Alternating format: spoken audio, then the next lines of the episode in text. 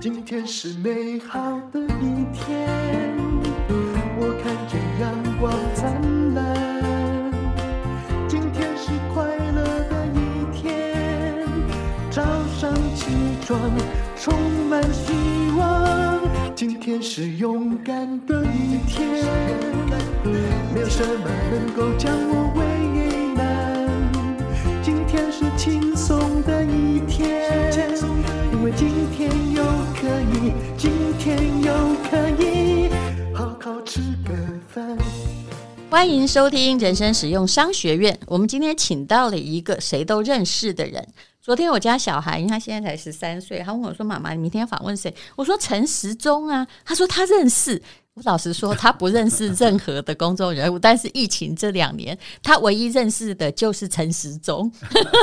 谢谢。然后他就问我说：“陈时中会很凶吗？会骂人吗？”我说：“ 你为什么会这样？因为他看你每次在那个他不小心看到那个影片的时候，你面色都很凝重。”哦，这样子，你是一个平常什么样的人？在家里是怎么样的人呢？什么样的长官？然后什么样的部长？跟什么样的父亲呢？呃，不，基本上大概我们的个性来讲，就是算是比较扑克脸孔了。所以有时候如果没有在。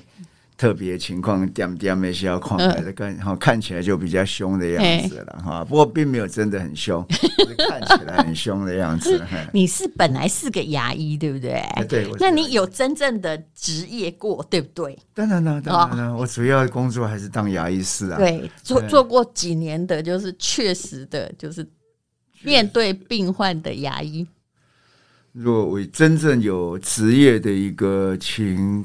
哦，是四十八年，我起码三十五年吧。哦，通常牙医是都是比较和蔼可亲的，因为你们手里拿的工具就很可怕了，所以基本上对病人基本上就是温和的，这是我的印象。对，不过嗯、呃，我看病人也不太讲话了。嗯，我看病人不太讲话，就是专心的、快快的把它看完。呃、那我不过在病人的口中，他们在。在讲的就是说，让我看是觉得都很安心，那很不痛，嗯，让他们觉得是不痛，嗯，嗯 好，那你其实我可不可以说，二零一七年你后来当卫福部长，是你人生一个很大的转折点？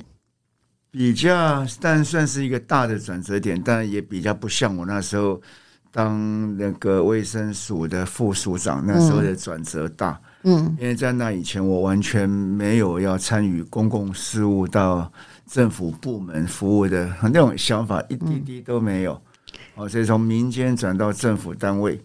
哦，那后来在二零一七到里面到政当部长，那当然就是往上走了一阶，不过差异没那么大。我们可以谈一下生涯过程中，就是由民间嘛，由牙医师变成这个这个走进这个官场。啊，我们俗称的官场。那你那时候那个转折大是什么？嗯，那个转折大就是本来是一个倡议者，嗯，然后变成一个执行者，嗯，好，这两个当然差别很大。这也是那时候谢长廷院长跟我讲的哈，说你们长期当做一个倡议者，嗯，那现在这个政府把这个责任交给你，嗯，那你敢不敢承承接？嗯。啊，是恁国家在创业拢讲假，我你懂。等你到执行的时候，就是另外一回事。对，那所以那那个时候，当然就是从倡议者变成是一个执行者，那个差异是很大。不过我进来了之后开始做以后，我觉得那也也没有差异到那么大。嗯，因为倡议者总是有一些理想，嗯、是那执行者就是要把这些理想哈，能够放到我们的政策里面来，然后进而把它推动成功。好，所以对我来讲，一开始的冲击很大，好，整个心态的转换差异很多，好，那但是后来做了以后也就还好，所以那时候为了要从这个倡议者走到这个执行者这样的一个角度，所以我进到我当副所长的时候，嗯，我自己给给我自己定下一个几个一个方向啊，哈，啊，就是我那时候定的是守法守分。嗯，尽责，嗯，好，然后无愧，中间一个守法者尽责，啊，一个中金保什么？但你推动了那个全民健保的牙医总额制，这个你可不可以稍微解释一下？当时因为大家要回顾都已经忘记了啦，当时是怎样？然后这个后来什么叫做全民健保牙医总额制？你做的改革是什么？嗯，对，当然从这个总额支付制度哈来讲起，总额支付制度就是预先设立了一个财务的范围。嗯，换句话说，可能大家谈好以后，明年总体来讲要花多少钱？嗯，OK，那定下这样的目标之后，那在明年真正在花的时候，就是最多或最少都用这样的钱。嗯，OK，那时候在开始在讲这事情的时候。哦，大家都觉得就是说，在健保刚开始实施，每一个部门都在争取它预算的增加。好，那大家希望说，因为那时候是论量计酬嘛，嗯，哦，所以整体的成长率大家都冲得很高，嗯，好，那那那个时候我在推动，就我们在明年开始以后，我们要限制自己的费用，嗯，那时候在我们团体内部也引发很大的一个反弹，嗯。哦，他们认为说，啊，你这理事长的党，你应该已经出钱呀，对，预算越多越好啊，反正现在都这么少，嗯，哦，那你在怎么理事长突然疯了，哦，突然说要限制我们自己的费用，嗯，哦，那就变成跟他们的利益是反反向的，嗯，跟个别牙医师的利益，初步会觉得是这样子，嗯，好，那但那时候因为是一个论量计酬，所以有很多的现象。哦，对来讲就是有一些浪费的情况，嗯，那我认为长期这样这样子的话，嗯，我们有适当的一个适当的管制，那大家的力量都放在这种没有必要的医疗，嗯，那对我们整体一个行业的形象或是一个对社会的贡献都会有影响。那会不会有牙医师其实不谅解你？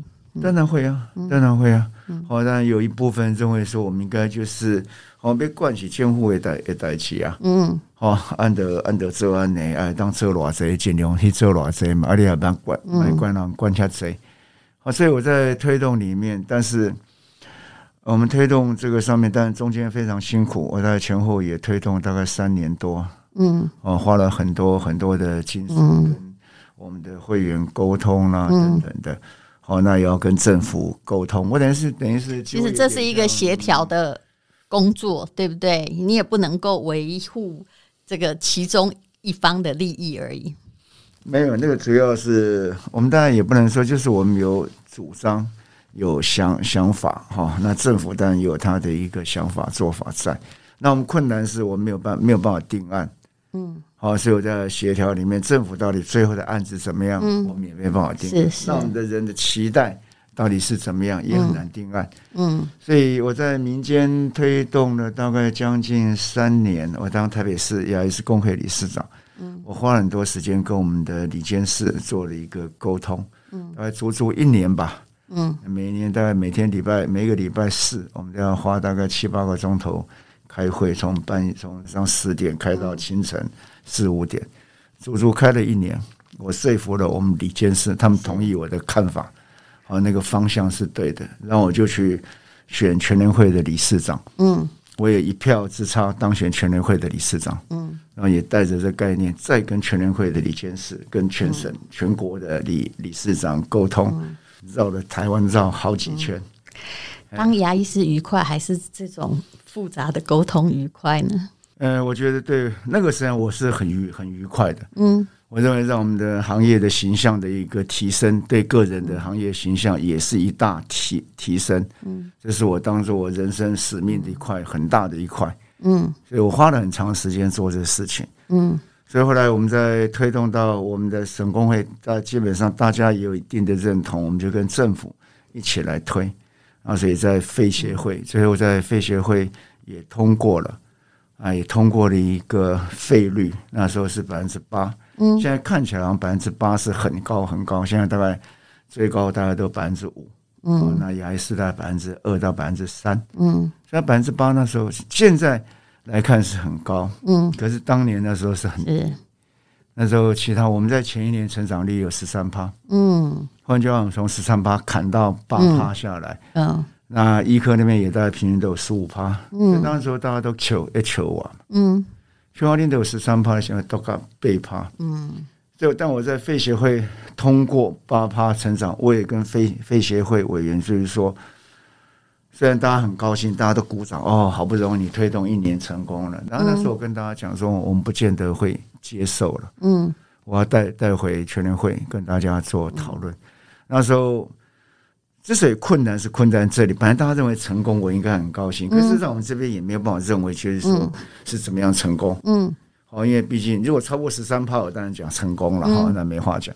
那所以那时候那时候委员非常不谅解，我还记得他们说啊，大家都为了你们工会讨论这么久，通过了以后，理事长这么不负责，嗯，就说还要带回去再讨论，嗯，那不是花了一年的时时间都白白费了吗？我那时候跟大家讲说，当然对大家是很抱歉，哈、嗯，但我在这里得到一个确定的方案，嗯，我才有办法回去来跟大家沟通，到底做还不做。所以你是个很擅长沟通的人哦。哈，当然讲，大家可以这样讲，我是我我也自认我很能够沟通的人，嗯、所以那时候他们就我就跟他们讲说，如果回去不通过，那我就会辞我协会上，我也会辞我的理理事长，但是我会尽全力让他通过。我后来我们带回去，我们也花了一整天的时间开了会，最后记名投票，我们三分之二以上通过了。嗯，然后就后来就是这个案子，我们就开始来做。可是跟人的沟通之间哦，一定需要用到相当高的情商。你如果自己有时候也会觉得说，哎呀，这个施工其实遇到阻碍不舒服的时候，就好像你在卫福部啊，疫情期间呐，就是难免遇到一些有的没的事情的时候，你有没有自己的舒压方式？嗯，就是。就是希望他成功啊！因为我看你都还蛮平静的，嗯。因为以前我在推动，我刚才讲你讲这个总额预算制，然后推动制度的时候，真的是从一开始，嗯，没有人认同，嗯，哦，我们牙医界的同仁没有人认同我，到最后有三分之二的代表是通过的，嗯，其实他是很困难，这真的是不容易哦，因为人那么多，对，因为我出去的时候，我知道是全部的人都反都反对我。嗯，而且医师其实都是主观力都比较强的，因为毕竟大家都是这从小就是个优异分子。他说最最大对我最大的说服力量是我的好的朋友就会跟我讲说：“陈总，你何必呢？嗯，做了这事情，你结果会这会怎么样？嗯，你成功就是换了一个制度嘛，啊，你不成功是大家没个戏嘛，是啊，你这次成功以后，你以后会不会保证这个制度五年后、十年后这笔账还是算在你的头上了？”其实当政务官就是都是天下之恶归焉，都是吃力不讨好的啊。所以有些医生就是独善其身，他做一辈子的医生，有只要面对病患把他治好，他不用沟通啊。嗯，对，那个是一个比较安逸窝嘛，嗯，在舒适圈呐，好舒适圈。不过确实，每一个人如果愿意在这舒适圈把自己的责任尽好，那其实已经很不错了。是啊，我那时候在工会这些事情，应该是当做这个给补吧。或者我自己认为对自己的行业应该要有一个相当的负责，嗯，哦，那要出来当理事长要要花很多的时时间。后来就是说来当政务官，跟你父亲有没有关系？因为你的父亲在当时也是个异议分子，他在家里给你的影响是什么？也不能说他是一个异议分子吧，但我只是觉得。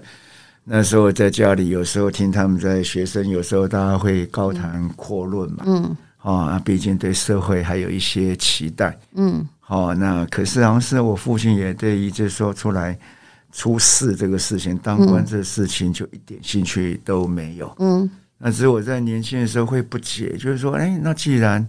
既既然你们有不满，嗯，那有为什么不来做执行者？那为什么不做呢？嗯，对不对？好，就有这样的想法。好，所以多少是不是后来我自己在来政府部门服务，会有这样的一个的想法，或者在当理事长也有这样的想法，就是说，那既然有有不满，既然有想法，那为什么要做？为什么就不做？为什么不试试着去解决这些问题？我想这个力道应该是有某一个程度的一个刺激，让我在毕业之后，我想就是说，那既然有想想法，那就试试看吧。嗯，其实你是一个喜欢去执行你的想法的人，对不对？希望他付诸执行或者建立某种制度。那么，可是。比如说你本来是卫福部长，当然这个全台湾没有人不认识你的，但是比如说七月啊，民进党就征召你变台北市市长，好好，这是你心里很想要做的事情吗？还是你有什么东西要改变？一个大概就是哈，来竞选市市长，大概分做几个面向嘛。一个是你有真的想要做吗？嗯，哦，那一个是你能不能做？是，然后第三个是能不能做好？嗯。对啊，那是不是要说有没有想要做？我可以回答，就是说，从我刚才的想法，就是说，若有想想法，嗯，那我就想去做，嗯。好，那台北市我有去观察了一下，是不是我们都非常的满意？嗯，啊，或者我觉得我们自己居住的这个地方，好，是不是能更好？嗯，那我给我自己的答案说，台北市稍微慢了一点。嗯，有从这几年来看，他应该值得有更多的进步。你想要推动些什么？因为现在的台北市长啊，嗯、比如说这个诶、欸、柯文哲，他也是医界出身。嗯、那你从这个角度来看，有什么东西你觉得慢一点？那最我想，我们觉得最多的大概几个方向，就是一个都市的再造嘛。嗯，尤其是老旧社社宅等呃老旧的住宅。哦，里面的一个更新、危老这些等等，那个是一个在媒介的问题，那是一个非常艰巨的问题。对，有危老的改建在台北市又必须做，但是又做不快。嗯，对，已经经过总督跟条例开始有已经二十年了嘛。嗯，我那天看到他说，真正的需要都更的可能有三四十趴，已经很危险了。但是真正都更的大概就两三趴。是不是很少？非常就是比例很少，因为都在等等等。嗯，对，因为那个还是要很大的一个沟通协调的的力量，那牵涉到利益很多，那多方的信任感也没有建立，这些都是在影响到都更会不会成立。但是基本的一个概念，那政府该不该做？是，但是做的话，就是你还是要去改变那个制度。有以现在的制度，你推动不太有效。其实一改就改几十年，二十年来看，嗯，啊，二十年来看，虽然进展非常慢，很少，嗯，但是从这经验里面，我们看得到，就是说，如果光是要靠这些所谓容积率，嗯，啊，这些诱因让民间自己去解决这个问题，嗯，基本上可能性已经相对低。是。那第二个就是要证明，就是说政府的公权力应该要进来，因为在这里面。牵涉到一个成功与否，它其实是一个信任，嗯，哦，或者大家觉得无公平不，嗯，哦，所以信任跟公平是是一个很重要决定它成败。那政府在上面如果没有角色，嗯，其实这个事情就不容易成功。好，然后在第三个就是说，在现在我们最最多以前是都放着整个让地方完全去做。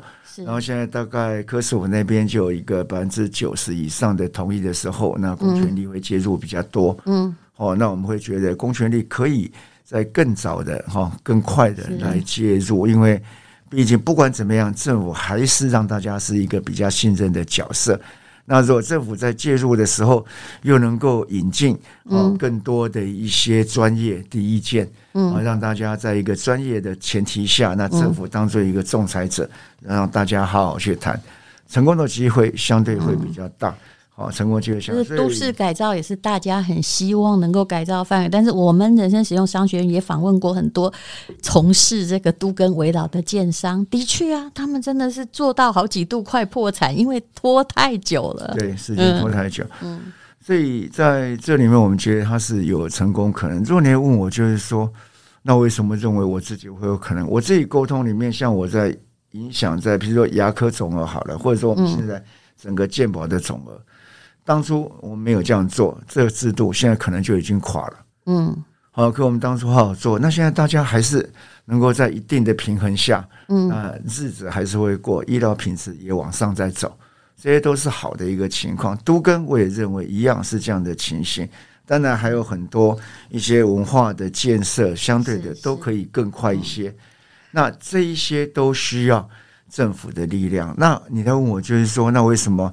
我能够觉得做的比人家好，因为我觉得我的沟通协调能力比较好。嗯啊、这一点就是这些东西都需要沟通，然后制度的改变呢，哇，也需要这个各个单位的协调，不是一改就改。可是说真的，因为大家不会去动这个都跟动太多，因为任期就四年，可是一个都跟真的搞了十几二十年的，大有人在。所以你现在这是，其实这是一个很大的一个给，嗯，没有这个很多的制度，你说它会很久，但是你要把它开始建立了以后，并不会那么久。以前我自己在推动很多的事情一样，就是每一样事情都有一个等于是一个。高墙难以突破了。嗯，好，就好，我们叫每次那盒子在讲，就是说，如果要撑起来，其实你一直就是这样反反复复的力量。嗯，可是，一旦你过了这样的一个终点之后，嗯，自然就翻过去了。是，然后你就你是相信你还是可以去改变它的。对，那要不然我们就没有资格说要来竞选。嗯，对，我们当然是想有所改变。然后第二，我们认为我们有能力改变。嗯那这个能力改变，讲最重要是什么？并不是我对于都根的内涵，我比任何人都懂。我已经做过很多成功的都更案子，不是。我之所以我有这信心，是因为我知道我能够尊重人。嗯，啊，我知道经过我的尊重，大家的潜力会发挥到最大。嗯，那因为发挥潜力得到一个成就感，那形成一个良善的循环，进而让很多的事情成功。就是说，你是一个沟通者，不是一个独裁者，对不对？可以这样讲。嗯。好，那么还有哪一些民生的政策？你觉得说，哎，可以再快一点呢？我刚刚看到一个很有趣的，叫做公厕要换免治马桶。对，当然，哦，那个是一个就是哦，基本上的一个民生的议题哈，代表我们对于啊这种公厕哈这种安全卫生的重视。啊，当然这里面又包含了对哦妇女的需要哈，我们的一个面面对她的需要。那提出的我们基本的方案，当然并不是只有这样的一项，嗯，妇女的政策，但是这一项的妇女政策代表我们团队嗯妇女的关心，嗯，好，那找一个可以落实的，那直接来做。那你怎么样形容？如果要你自己形容你的性格，你如何形容？因为你这一次看到你也去学跳街舞，你几乎你是一个不不太会自我设限的人。可以这么说吗？可以这样讲。呃、什么？你其实觉得哎有趣啊，我就去尝试看看。嗯、呃，那俊哥我能了了解他们之所以他们想要这个，他们想要这个，那我当然才能够在我政策调整的时候符合大家的需要。那我想请问你，你去学跳街舞之后，你的感想是什么？你了解他们想要什么吗？嗯，呃，我的了解就是说，在这个街舞这里面哈，代表青年人有他的一个。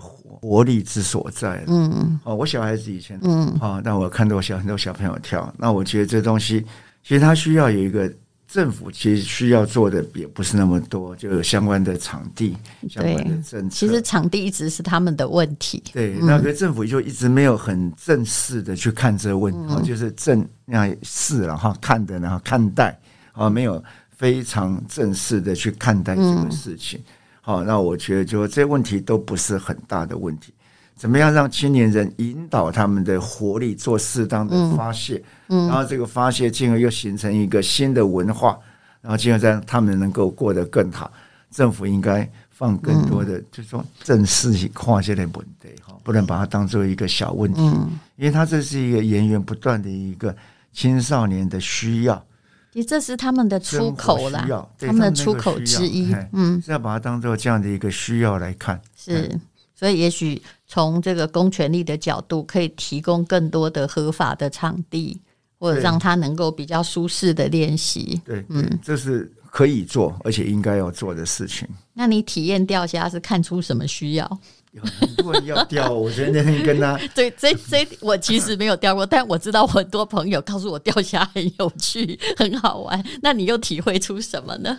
我其实我我也我也钓的还不错，我那天钓了十来分钟而已，时间不长。我也钓了五尾啊，嗯，哎，总共有上竿了八次，那五五次有成功，嗯，啊，那个巧妙，每一样东西都有它吸引人的地方了，嗯。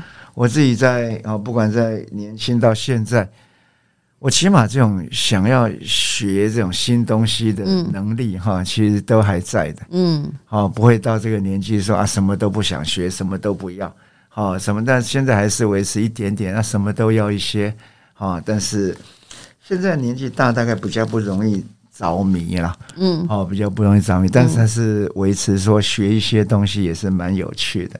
我那天觉得也真的蛮有趣。后来有一次太爱国虾把我夹夹了，他还是会夹到。不过不过泰国虾的螯没有那么强壮，所以还还好。其实我看到的这个钓虾或街舞哦，在我看来，它就是每一个人在城市里面的人，他都需要更多的空间或休闲，或者是出口。他那个情绪的力量，他还是需要引导。尤其是疫情期间，其实我觉得疫情期间就是大家大部分关在家里嘛。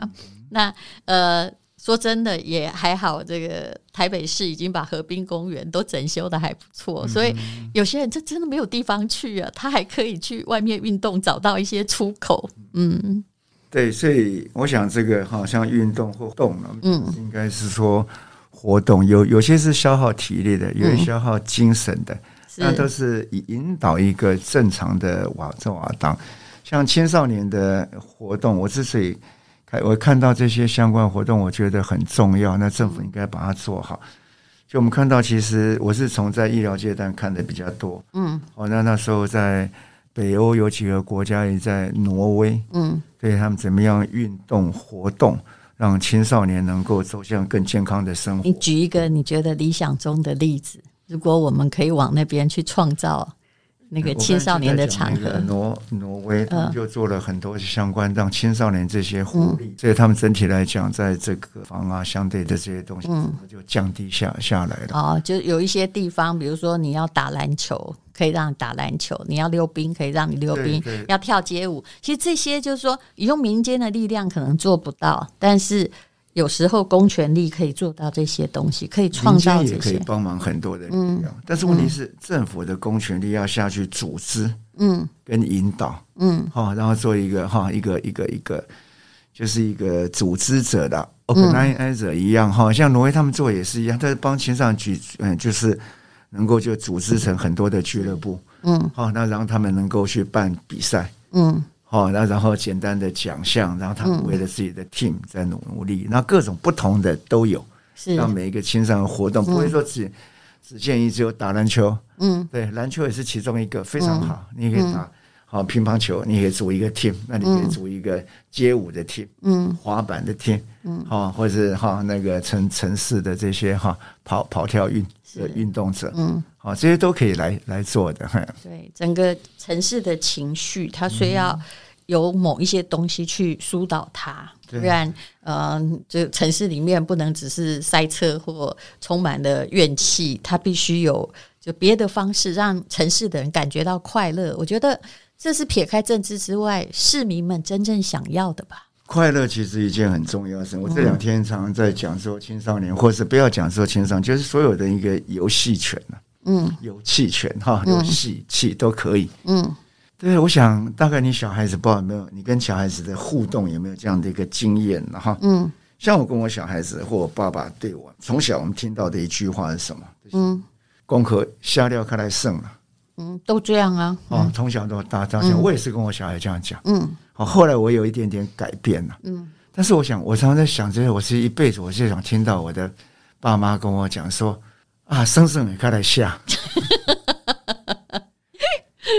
对，其实哎，真的、啊，对对，这是哦。也许我们经常想要听到这一这一句话，对对，嗯。哦，我也不讲叫你唔通写功课，对但是是不是当有机会讲，我想算算的啊，我想等下我得好好，对。哦，规工啊嘞，已经做完了啊，等下个要写。对，我们的地方虾料看来是哈，今日是。不过当时虾个十二点够虾没料，这是现在很多的孩子的问题，对不对？对，所以他就永远没有剩嘛。嗯，拖磨嘛，嗯，拖磨啊。我觉得这你要在讲说哈，这个哈，这个儿儿儿童公约里面有讲这游戏权嘛，它跟教育权是平等的。是，其实游戏也是教育其中的一环。这当然是呃，每个家长吼，就是要家长还有。呃，老师，那当然，其实有些东西的确公权力是可以帮忙的，要创造一些场域。嗯，对，而且真的、啊，我说真的，我想很多小孩子，包括我讲个老啊哈，我讲个想想起来，就是说，好想听到长辈或者成人就说啊，哦，先你先算半点钟啊，先算一点钟啊，啊，看来下下啊下功课，啊，看来认真下。这个谢谢这个陈时中的提醒，我回去今天就改用这句话，就说来，我们先来玩，玩玩玩到快乐了再写功课。其实我觉得这是个好方式。也许这也是人开始面对自己自律性跟自制力的开始。也许吧，嗯，因为这游戏是很重要的啦。嗯、是，好，今天非常谢谢陈时中来讲他的心路历程。那他主要就是说我真的觉得说从政是一条不容易的路。那无论如何，他是一个在沟通、在协调，而且在这方面，我实在觉得情商要比当一个医生要高很多。